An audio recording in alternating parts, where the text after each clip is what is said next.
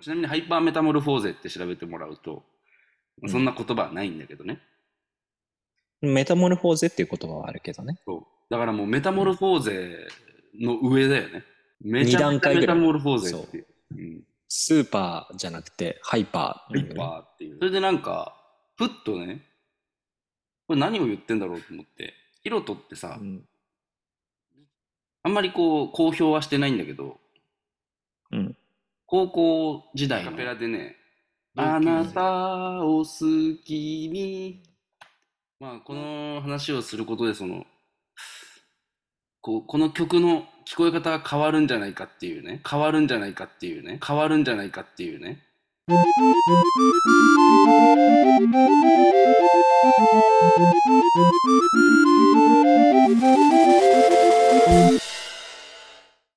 スリーパンチパンチのロックンロールレディオよ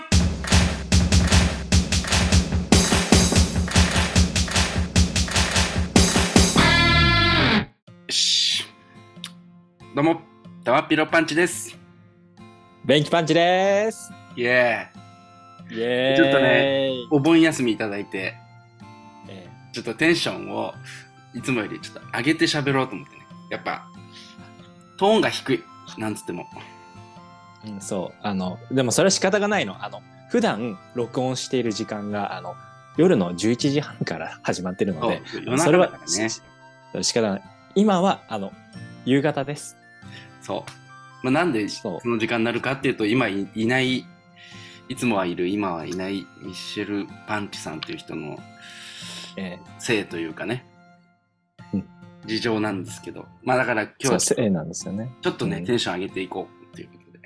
そう、せいなんです。あの、そうなんですよね。いつも絶対11時半から喋りたいって性癖を持ってるから、そういう特殊性癖の持ち主なんで。そう、あと一番最初に契約するときに、いや、絶対に夜の11時半からじゃないと、録音しないよっていうそうそう。まあそんな契こと約でね。はい。えー、まあちなみにあの、俺今年の夏、うん。ちょっと前なんだけど、初めて、うん。さなぎから出てきて、羽を乾かして完成するセミ？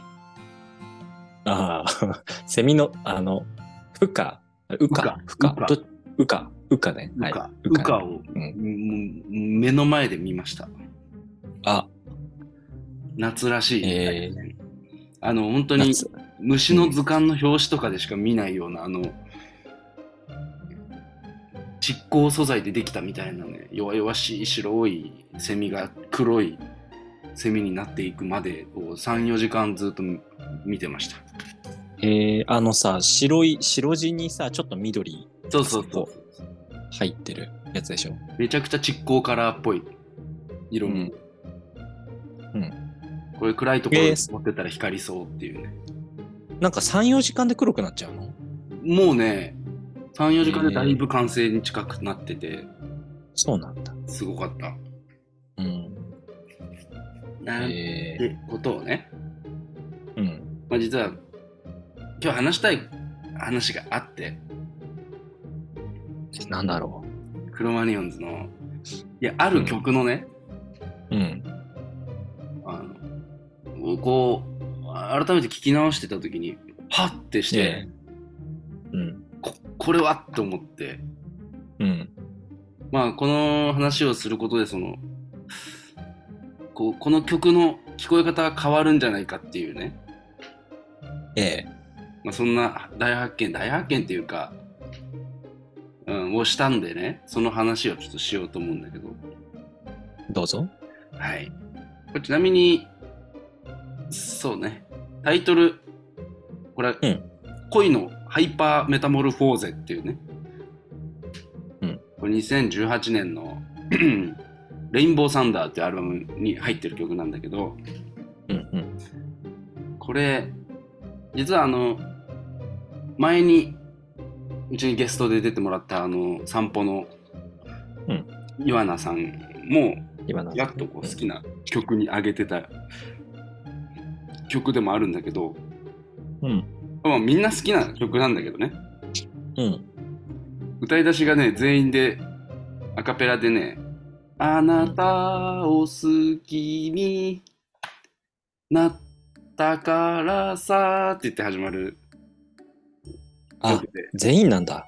そへう。で、まあ、恋のハイパーメタモルフォーゼってさ、もうタイトルからちょっともうバカっぽいんだけどさ、うんうん。ちなみにハイパーメタモルフォーゼって調べてもらうと、うんそんな言葉はないんだけどね。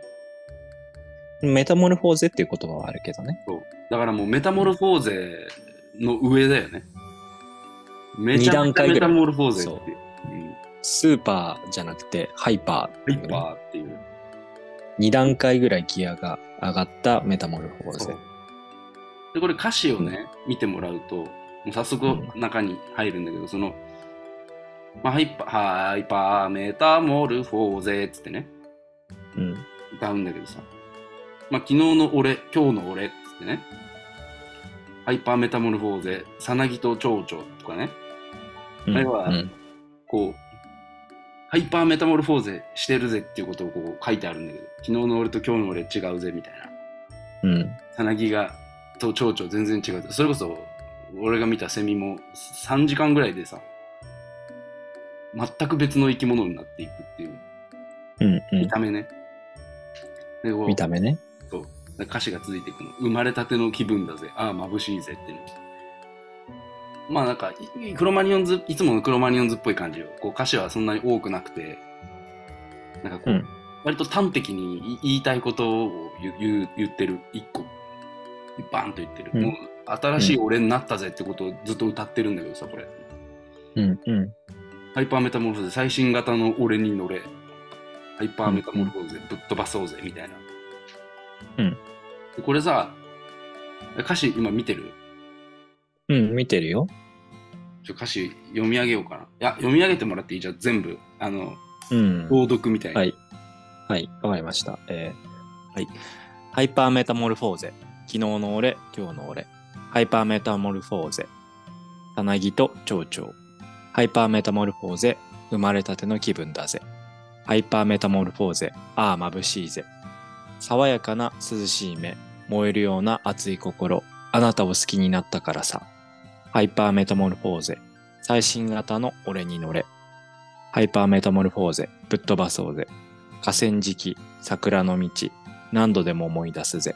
あなたと二人歩いたからさ。はい。これだけなんだよね、歌詞はね。ちなみにあの、間とかにね、あの、かかってこーいっていうみんなで言ってるとことかあるんだけど、うん。まあとにかく、最強の自分に生まれ変わったっていうことをさ、うん。歌ってんだけどさ、うん。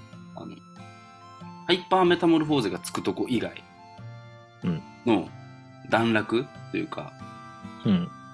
B メロっていうのかな。ちょっとうん。歌詞のテイスト変わるのわかる、えっと、爽やかな涼しい目、燃えるような熱い心、みたいなところってこと？でここ、ここだけなんかこう、なんて言うんだろう。テイストが全然違うんだよね。うん。あと、後半の河川敷、桜の道、何度でも思い出すぜ。あなたと二人歩いたからさってさ、うん。あの、ハイパーメタモルフォーゼのところは基本今を言ってんの、ずっと。うん。でもそ、そこ以外のところは多分これ、今のことじゃないことを言ってて、うん。それでなんか、ふっとね、これ何を言ってんだろうと思って、うん。でちなみに後半のね、その、桜の道ってさ、あの、うんまあ、ブルーアーツとかさ、好きな人だとさ、あの、ブルーアーツの旅人の桜のトンネルとかね、あの、歌詞出てくるんだけど、ヒロトってさ、あんまりこう、公表はしてないんだけど、うん。高校時代の同級生と結婚してるのよ。うん。うん。で、でこれがね、わかんないんだけど、俺は昔読んだヒロトのインタビューみたいなやつで読んだやつだったか、当時、確かヒロトが体育、体育祭のなんかリーダーみたいなのを、体育委員長みたいなのをやってたのよ。うん。なんか目立ちたかったらしくて、で、なんかみんなの前で、なんか体操の見本みたいなのをやる係というかさ、委員長だから。うんうん。で、みたいなのをやって、みんながそれをこう見ながら一緒にやるみたいなさ、うん。とかをやってたらしいんだけど、高3の時かな。うんでうん新聞部かなんかの女の子とかがこう、その様子をさ、写真撮って、それを新聞に載せるから。うん。で、こう、当然自分も撮られて。うんでその、こう、その写真、うん、新聞部の女の子かなんかがちょっと好きだったのかな。うん。うん。それでなんか体育祭の後かなんかに確か、どっちからか告白みたいなことをして、うん。実は自分も好きでしたみたいな。うん。で、付き合うみたいな。うん。で、多分その人と結婚してんだよ。うん。多分ね。これは、いろいろ、いろんな説があるというか、うん。かなり、かなりふ伏せられてるうん。というか、一応結婚記念日も、うん。1992年3月3日と言われているけど、ひな祭り。はい。諸説ある。うん。でそれでね、うんピンときたわけよ。河川敷桜の道、何度でも思い出すぜ。あなたと二人歩いたからさ。うん。俺さ、ちょっと、ヒロトの実家から、うん。ヒロトが出身の出身のね、岡山総山高校、うん。これを Google マップ上で繋いでみたの。うん。そしたら、めちゃめちゃ通学路のところがさ、うん。河川敷なの。うん。で、これがすものすごい桜のスポットなんだよ。うん。うん。もうと桜がね、もうなんかアーチみたいにブワーって咲いてまあ、よくあるさ桜並木のね、川沿いのね旭川っていうね、川があって、うんそこの河川敷を通って総山高校に行くんだよ。うん。これもう、高校時代のヒロとカップルの話やんと思って。うん。河川敷、桜の道、何度でも思い出すぜ。あなたと二人歩いたからさ、だって、うん。50代のおじさんが、うん。やばくない？で、ってことは、ここで言ってる、うんあなたを好きになったからさ、つって、うん。うん。生まれたての気分だぜとかさ、うん。うん。最新型の俺に乗れとかさ、うん。全部、奥さんに向かって言ってんだと思って、うん。やばくない？っていう話なんだけど、うん。まあね、本人からこれ聞いたわけじゃないから、あの、もちろん、あその、の？まずそもそもね、どの歌も言わないから、彼らは。こういう意味ですよとかは。うん。うん、だからも、もちろん大前提、これはもう妄想だっていう話なんだけど、いやいやいや、あの、まあでもこうね、こう、こういう情報があってこうでみたいなのをこうやってるから、なんかこう、歴史学みたいな感じだよね。こうやってる こととしては。絶対そうだから、こんなの。まあまあまあまあ、そうだとは思う。まあ8割9割多分まあそう、そうなのではないかなという。感じがこのなんていうの？もうこの曲聴くともうなんかキュンっていうのと恥ずかしいちょっと恥ずかしいと思っちゃうのもうもはやうんうん。すげえなと思って。50過ぎて、そんない言う？と思って。まあ、でもさ普通に考えたらだよ、うん。その2018年、まあだから書いたのがまあ、まあ、2018年10月に出てるアルバムの曲だからまあ2017年ぐらいには書いてたとしてだよ。うん。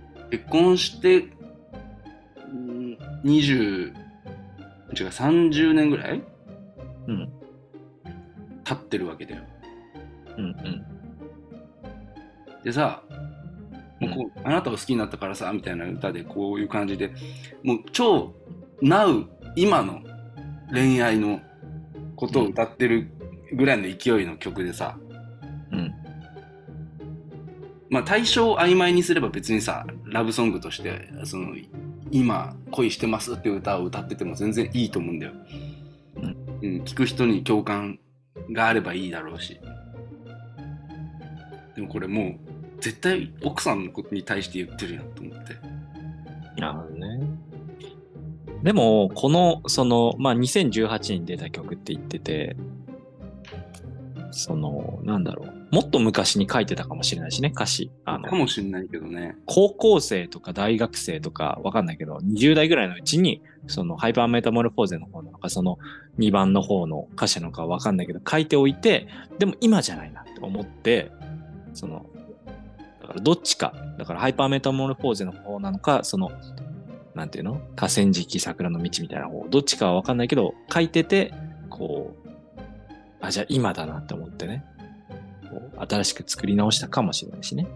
まあでも何度でも思い出すぜっつってるからねまあ、まあまああとなんかでも、よく結構音楽やってる人ってこうさ、なんていうの、曲がいっぱいこう無限にこうストックがあって、でもこれは今じゃないな、みたいな感じで置いておく曲がすごいめちゃくちゃいっぱいあるから、でもねヒロトはねあんまないよあ、そうなんだ。結構じゃあすぐ出すタイプだよね。詩も詩とメロディーが一緒に出るタイプっていつも言うあ基本的にマーシーはね、うんちょっとちょっと違うと思うんだけど基本的にストックっていう考え方あんまない、あ、あ、ないんだ。アルバムもいついつ出すからそれまでに何曲作ってっていうよりは、うんまあ、6曲ぐらいあったらマーシーも6曲書いてきて12曲みたいな感じだから6曲ぐらいできたらうん。溜まってきたから撮ろうかっていう感じでいつもやってる、うんまうあ、言ってはいるけどっていう。ん。うん。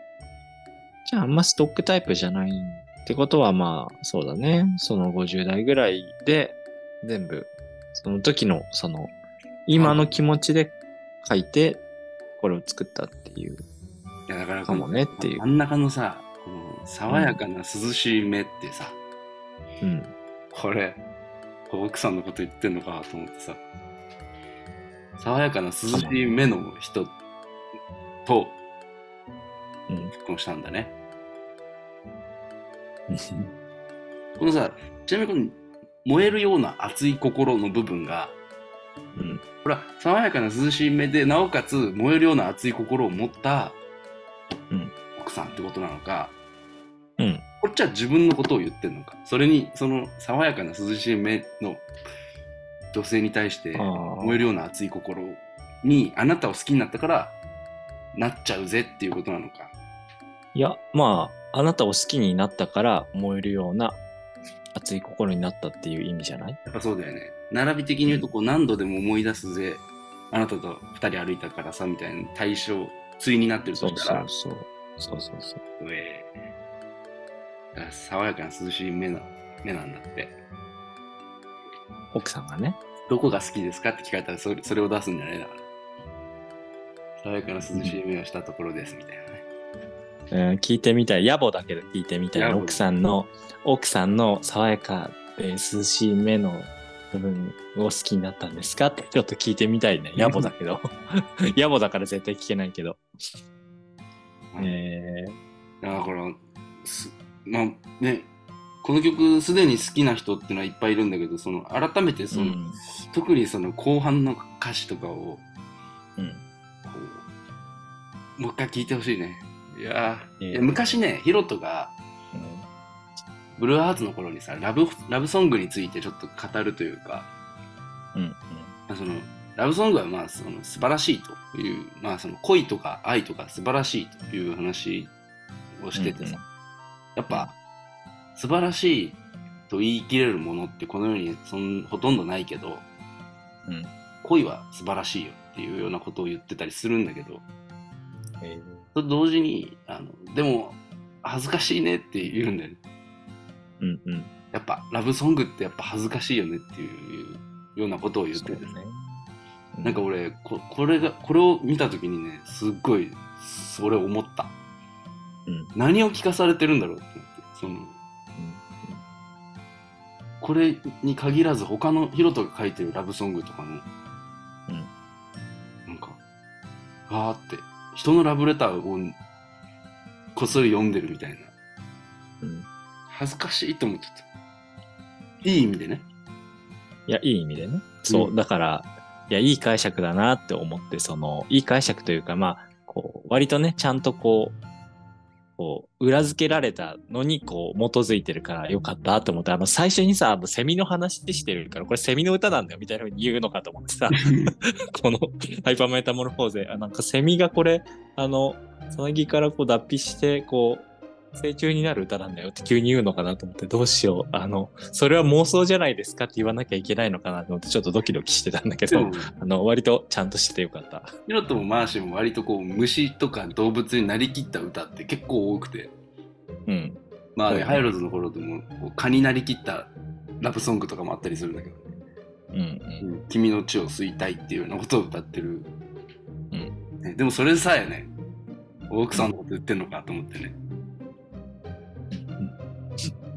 何でも、何でもそれに結びつけるのは良くないと思います。何でも。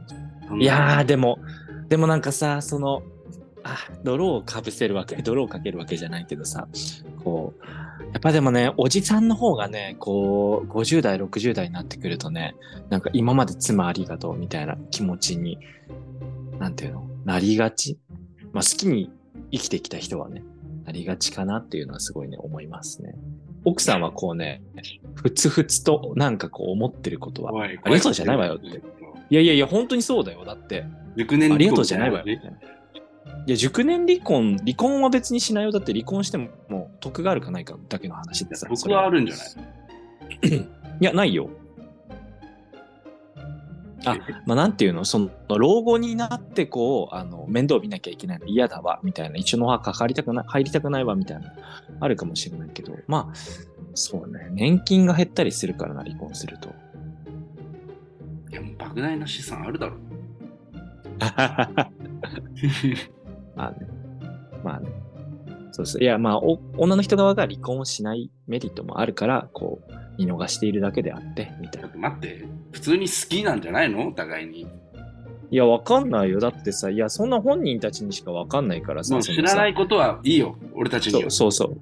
え、でもだってさ、美化、そう、なんていうの、知らないことをさ、ば、なんていうの、美化するのはもちろんそう、そういう曲だから微笑ましいなっていうのもあるのも反面、そうかもしれないなっていうのもあるかもしれない。カットしない、カットしない。あるかもしれない反面、あの、反面ね実際は、そう、そう、実際は夫婦仲は冷え切っている可能性もあるかもしれおいやめろよないよという。いや、いやだから、やめないやめない。だって、そうだもん。だって、そうやって女の人は透明にされるわけでしょ。夫婦仲が良かったらいいなっていうその我慢の上に成り立ってるみたいなそのその話に議論はわかるうん。ただなんていうの？それを持ち出しちゃうとなんかすげえうんなんか男側は無邪気にこんな歌ってていいなっていう感じになってすごいないや、そうだよ。大体そうだよ。男はいつも無邪気なの。いやそうだけどそうですよ。ずっと無邪気だからね ずっと無邪気にやってきてそう20ずっと無代前半から無じゃもっと前からそうそう。無邪気にうんまやってあでも、そう、だから奥さんもわかんないよ。そういうところが好きで結婚したからなって思ってるかもしれないけど、ちょっと大人になってほしいなって思ってるところがあるかもしれないし。でもさ思その辺はわかんないですよ。ヒロとうんわかんない。とかまあ本物だからみたいな人うんと結婚する人した人がうん。もうこ理屈とか通じない相手だってことはじ早々に分かっててって感じじゃないい？や、もちろんもちろん、そう。だから、まあそうだろうなとは思いついつなんかその、あれよたまたまたまたまというかこの人ヒロトマーシーとかこう成功してるじゃん商業的にもまあもちろん。だからさまだいいと思うんだけどうん。いっぱいいるわけじゃんそそうではないけど好きなそうだよ。ってるっていうさうんうん。いや、そう。いっぱいいるよ。その、無数のこの人の中でこう、ポンといるだけで。いやいやいや、だから、その、なんていうの？その、商業的に成功してるから成立している。うんうんそういや、もちろん、そうそうそうそうそう、こう、まあ、こう、人生はこう、浮き沈みとかさ、いろんなこう、そう、流れがあるから、その、まあ、もちろん奥さんもね、その、ひその、旦那だけを好きだってあるっていう必要はないし、その、まあもう本当にわかんないから、ね、そうそうそう。どうそうわかんない。どう思ってんのかについてそうはわわかんないわかんないことを語っているからそうだから美化しすぎるのも問題ですよっていう話話ね。そうそれはそう、うん。そう。でもそうだったらいいのになっていう気持ちはわかるよすごく。いやでもどうなんだろう。いやっていうか本当に本当に、なんて言うんだろう。異常なぐらいプライベートが見えてこないのよ、うん。基本的に。ヒロとマーシーも。うんうんうんブログとかもやんないしツイッターも当然やってないし。いやすごいよねそれってさ芸能人なのに。まあだから。昔のひ昔の人あるあるかもしれないけどねそれは。何、うん。 B'z？B'z とかじゃない。 B'z の松本さんぐらいさうん。プライベートが見えないんじゃない？えー、知らないけど。いやでもなんかやっぱでも昭和から昭和からっていう言い方もするとあれだな。まあなんかその平成初期ぐらい以前から活動してた人とかはやっぱこうなんていうの？こうなるべくプライベートのことあんま喋んないみたいな人が多いよね。いやそうそう。今が逆逆だけど。今共感共感命だから。そうそうそう。今逆にね共感命だからもうみんなこうなるべく全部共感できるようにこうプライベートだとこういうことしてますよみたいなのを言うようにしてるじゃん。すごいさ言うんだよ。共感共感って。あの作あの歌詞とかでもね、うん。こっちの方が共感が得られるからこうしましょうみたいな。あの作詞するときに。ああなんで共感っていうんだよ別に。共感別に共感できなくてよくないって思った。映画とかでもそうだけど。主人公共感できなかったとか言う人いるんだけど、うんうん。なんでその共感したがるんだろうって俺は俺なんかはすげえ思っちゃうんだけどさ。まあねまあわかるわかる。共感だから共感されたいし共感したいってみんな思ってんだろうね。まあ情の時代ですからね。怖いんじゃない？自分が理解共感できない人がとすれ違ってる、そうやって生きてるって思うことが怖いんでしょ？なのかもしれないね。い。やみんな怖みんな怖がりさんだからなそれは。わかる。ね。あそういう時代なんだな風の時代だからね,、まあね。って。風の時代ってさ、俺さ、あのいまいち発祥が何かもわかんないし、風の時代が何を指しているのかもよくわかんなあといけどさ風の時代になりました以降 風の時代って聞いてないんだけどっていうのもすごい思うんだけどうん。ね。半年前とかぐらいで終わったんじゃない？風の時代って聞くようになったのあ、そうなんだ。わかんない。もおうでも風の時代中でしょ今。あそうなの？無風？無風だね。うん。えまあそんなことー、でそうなんだ。あとあれだよまあでも、うん。あ何何？あ、いや、だからまあ、そういうあのラブソングで、まあ、その、今もずっとラブラブだったらいいのになっていう気持ちは、すごくわかるよっていうあのほら。さだまさし自分の好きな人。関白宣言とかねうん？ちょっと話がずれるからやめやめよう。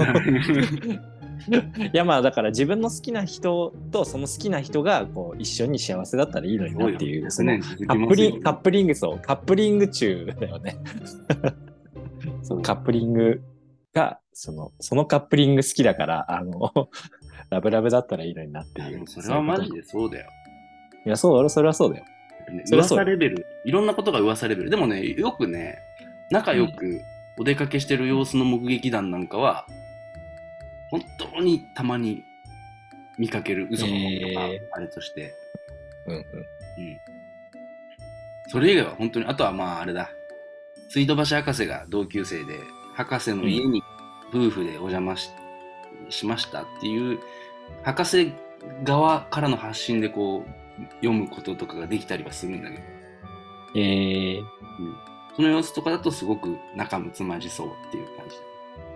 じゃあまあ仲もまじいんじゃない？なんかそれでわかんない。水道橋博士あんま知らないけどそれで嘘はつかなさそうな気がするけまあ嘘つく理由はないだろうけどね。ど。うんまあまあ、うん。うん。なんですわ。はい。理解。まあでも聞いてみて把握。そう、聞こうと思ったの。う聞こと思ったんです。あの、でも、そうなんていうの？うちの近所にあるレンタル CD ショップみたいなところ行ったの。うん。なくなってたもん CD、全部。え？あの、なんていうの、いや、ゲオ、ゲオとかなんだけど、普通に中古のスマホだったり、なんかコンビニみたいな感じで、こう、カップ麺とか、ティッシュとかが置いてあって、え、これ何の店？みたいな。え、今のゲオえ、え、みたいな。そう。で、テレビがな並べてあったりとかして、え、これ何の店みたいな。え、レンタル CD ないんだ、キロみたいな。えー？って思っになっちゃってるね、ゲオが。そうそうそうそう、徐々に徐々になんかもう、DVD とかはギリギリあるんだよ。ブルーレイとかのレンタルは。なんか、ギリギリあるんだけど、あと AV とかね。そういうのはあるんだよ。でも CD なくなってきて、うわ、サブスクの時代ってなっちゃった。ほんまに。やばいよ。だからもう、いや、だから、だからど、どうやって聞いたらええねんってなって、まあ、現物をネット通販で買ったりとかするしかないんやと思ったけど、時間がなさすぎて聞けませんでした、ちょっと。あのまあまあ、しょうがない、しょうがない。うん。そうなんだよね。まあね、いつか聞けばいいしね。まあそうだね。うんそれはそう。なかなかね、YouTube とかにも上がってないけん、上がってないし、いや、そう、だからモラルが高いんだね、やっぱね。いや、なんだよね、需要がないのかな。でもコピーバンドみたいな、コピーバンドみたいな人はなんかダメだなって分かりつつも、でも本人たちが出てる映像、ライブ映像とかあるかなと思って調べたら、あの、なんていうの、まあ、公式で上がってるかもと思って調べたんですけど、なかったです。弾いてみたみたいなやつあったでしょ。そう、コピーバンドとか弾いてみたみたいなやつはいっぱいありました。ね、それを最初で聞くのもな、みたいな。俺、あの、チーズダッカルビ食べたことない時に、うんチーズダッカルビ味のラーメンとか出てて、うん。食べようと思ったけど、なんか、本物食う前に、ファーストインプレッションがうん。こここういう系なの、なんか嫌だなと思って手出さなかったことある。でもいいんじゃない？食べても。トリュフ味のポテトチップスさ、さ、食べてるけど、トリュフ食べたことないとかでもいいじゃん、別に。うん。でも俺あるからな、トリュフもちゃんと。そう、そうか。子供の時にトリュフもキャビアもフォアグラもお、全部食べたから。お、お、だから、だから、それ味のやつは食えるんだよ、なるほどね。俺。本物言ってるから。じゃあ何が食べれないんだろうっていろいろ考え始めちゃうけど、なんか、もう、もうそろそろ40分経っちゃうから、なんか喋らなきゃいけないことないあ、そうそう。まあ、喋らなきゃいけないっていうか、まあ、あれだよね。はいもう、もう、もう来週、再来週ぐらいに、うん。月へひととびツアーのね、初日、あ一番最近のツアーのね。甲府、甲府コンビクションね。いいな、甲府。これ、あ行くよっていうことだよ。あとは、クロマニョンズツアー、マウンテンバナナツアーのさ、あの、うんライブ CD がさ、まあ、前ね、出るって話したけど、いろいろ詳細というか、ジャケットの絵もね、出たり、まあ、まあ、言ってあの、反転なんだけどね、ほぼほぼ。うんうんあの、アルバム、ジャケットの反転の、黄色いバナナがジャケットになってる。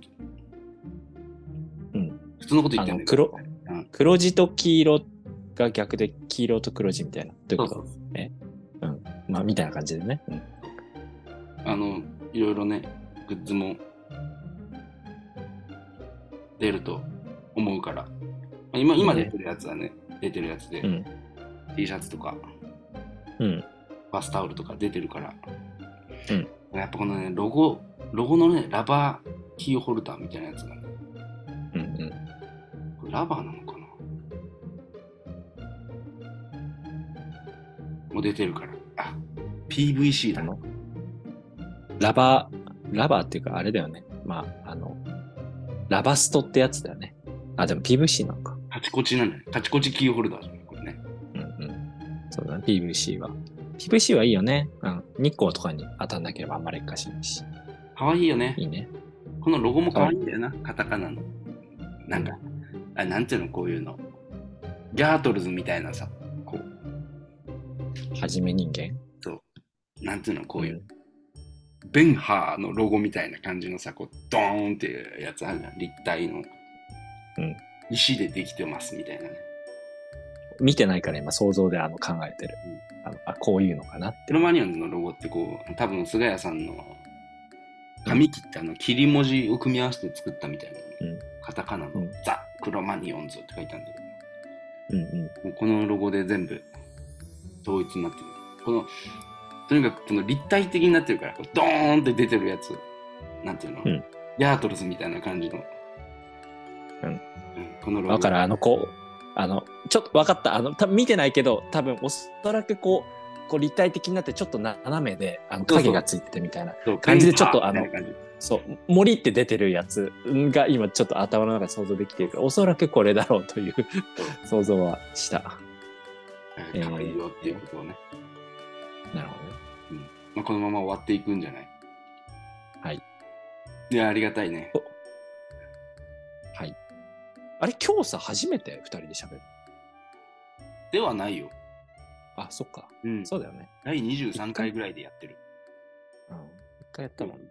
確か。裏みたいなやつとかやってるから。スリーパンチポンチのロックンロールレディオ。次回に続く。